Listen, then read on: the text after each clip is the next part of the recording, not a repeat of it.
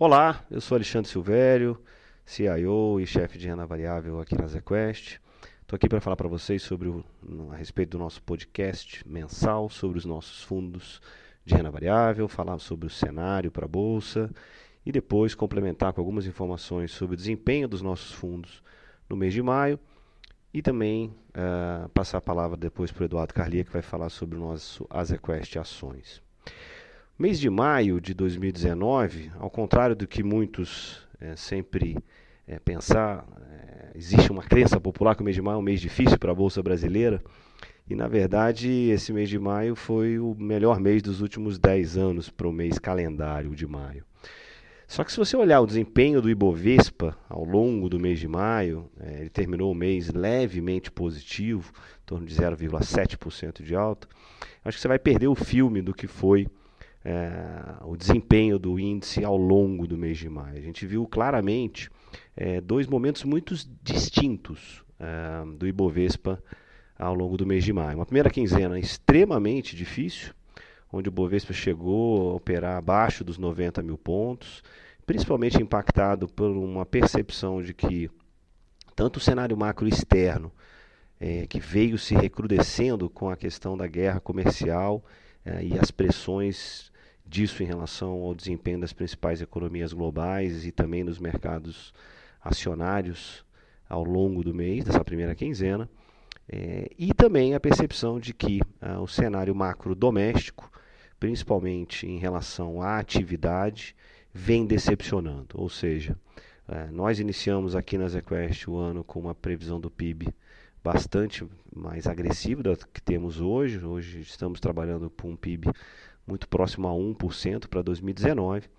E nessa primeira quinzena, essa combinação de um cenário externo um pouco mais difícil, é, com essa percepção de que a atividade aqui vem muito fraca, contaminou uh, junto com o ambiente político, é, que nesta primeira quinzena do mês de maio foi bastante conturbado também, principalmente em relação à tramitação é, e toda a discussão em torno da articulação do governo é, na, no Congresso Nacional para a tramitação da reforma da Previdência, isso pressionou bastante os ativos, como eu disse, na primeira quinzena, mas na segunda quinzena à medida que algumas pautas foram sendo endereçadas, principalmente a questão de algumas medidas provisórias, e o fato de que a parte micro da bolsa, né, o que a gente costuma dizer aqui na Quest, é que no final do dia o que vai importar para o preço das ações, a percepção em relação ao crescimento do lucro das companhias, isso de alguma forma ainda não foi contaminado por esse ambiente, tanto macro externo quanto de atividade mais fraco. A gente trabalha ainda com um crescimento de lucro bastante interessante para os próximos dois anos, em torno de 20% no agregado da Bolsa. É, e eu acho que à medida que a Bolsa se aproxima de determinados níveis de preço, enquanto a gente não houver uma reversão desse cenário macro é, de uma forma mais evidente, que não é o nosso cenário base, essa reversão, o nosso cenário base é um cenário em que o cenário externo vai ser um pouco mais difícil, mas ele se estabiliza num patamar de crescimento mais baixo e o cenário doméstico, a gente trabalha com uma aprovação da reforma da Previdência no segundo semestre, possivelmente no terceiro trimestre do ano, e isso vai fazer com que a economia, em algum momento entre este ano e o próximo ano, comece a acelerar. Essa, esse cenário macro é, de estabilidade vai fazer com que o cenário micro, que eu já comentei, acabe prevalecendo e esse lucro das companhias é, se sobrepõe a esse cenário. Isso vai fazer com que a bolsa, na nossa opinião, tenha um segundo semestre bastante superior é, do que ela teve nesse primeiro semestre e provavelmente com uma composição setorial é, também um pouco diferente, privilegiando talvez os setores, na nossa opinião, mais cíclicos domésticos que vão se beneficiar de uma forma mais significativa dessa retomada econômica e desse cenário macro mais positivo. Essa é a nossa visão, então, para esse mês e para uh, a Bolsa como um todo. É, agora entrando especificamente nos nossos fundos, começando pela estratégia long short, tanto o equity hedge quanto o total return uh, ficaram abaixo do benchmark nesse, nesse mês. Uh, o Equity Hedge terminou o mês com 0,20% de rentabilidade, aproximadamente 40% CDI, e o Total Return bem próximo do zero nominal.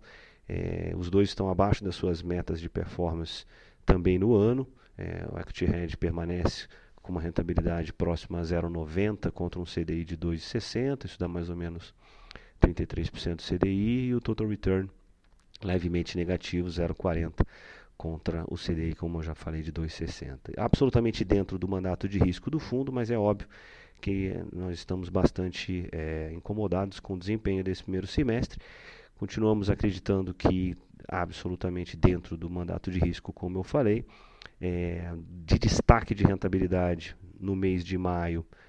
O, no caso dos long shorts, as rentabilidades positivas, né, as contribuições positivas para o desempenho do fundo vieram principalmente de uma posição short no setor de papel e celulose, long no setor de mineração, long no setor de transportes e também long no setor é, de energia elétrica.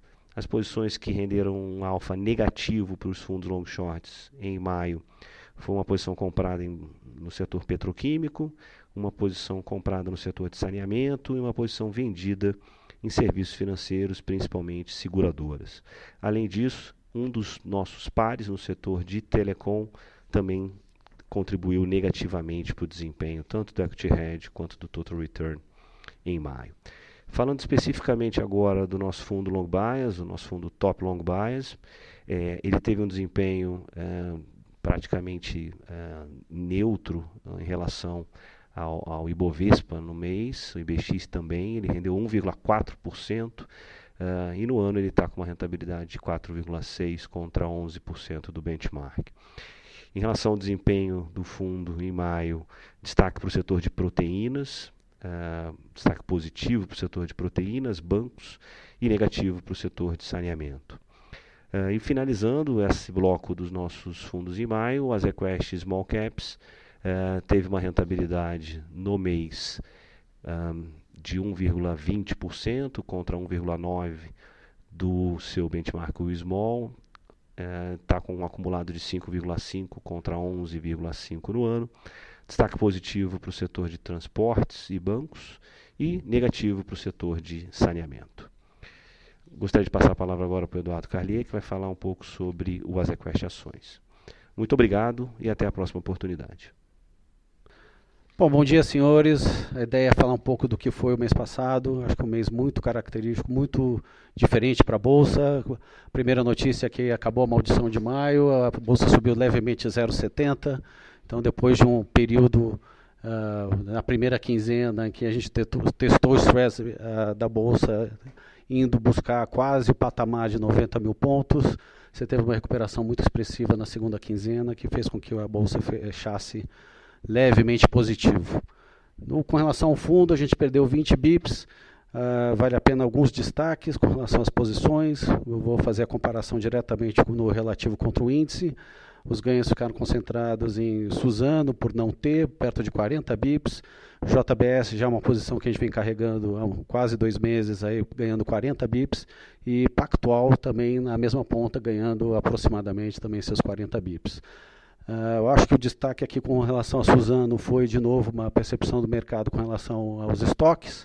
Essa percepção foi sendo confirmada e o preço caindo da celulose lá fora fez com que o papel sofresse ao longo do mês também. JBS continua sendo beneficiada pela dinâmica da gripe suína na China. Uh, ainda não tem muita evidência com relação aos preços uh, diretamente no suíno na China, mas a dinâmica e a simetria com relação a a oferta está muito bem entendida, confirmando aproximadamente um pouco acima de 20% de queda da oferta do suíno uh, na China. O Pactual também é uma posição que a gente fez, olhando o valuation atrativa dois meses atrás, também incentivada pela parte do banco digital, que vem se confirmando com os investimentos recentes do Pactual. Vale destacar o anúncio ao longo do mês também de uma oferta de aproximadamente 3 bi, uh, que na nossa opinião deve confirmar e incentivar a liquidez do papel para frente. Na ponta negativa, o fundo sofreu principalmente com duas posições, a CVC após o resultado, apesar da gente ainda gostar da perspectiva futura do papel, o fato da empresa ter colocado mais dinheiro para incentivar vendas, uh, o que ficou demonstrado no resultado, uh, e um pouco de pressão em preço de passagem vindo da saída da Avianca do mercado, pressionou o resultado do primeiro TRI de CVC e o papel sofreu. A gente acabou realizando, a, a, diminuindo a posição de aproximadamente uns 3% na carteira para perto de 1% como um todo. Pão de açúcar também, uma posição que a gente vinha carregando no papel, uh, o papel olhando a dinâmica de inflação, principalmente de alimentos e algum impacto da gripe suína também nesse setor, sofreu com os boatos de reestruturação societária, principalmente da possibilidade de junção da operação uh, brasileira com a operação colombiana da êxito. Então, uh, o uh, papel nesse sentido também sofreu e prejudicou o fundo. Os dois papéis tiraram 20 bips como um todo. Acho que esses foram os grandes destaques, além da dinâmica macro de recuperação da articulação política a partir da segunda quinzena do mês, que fez com que a Bolsa se recuperasse também. Obrigado, até o próximo mês.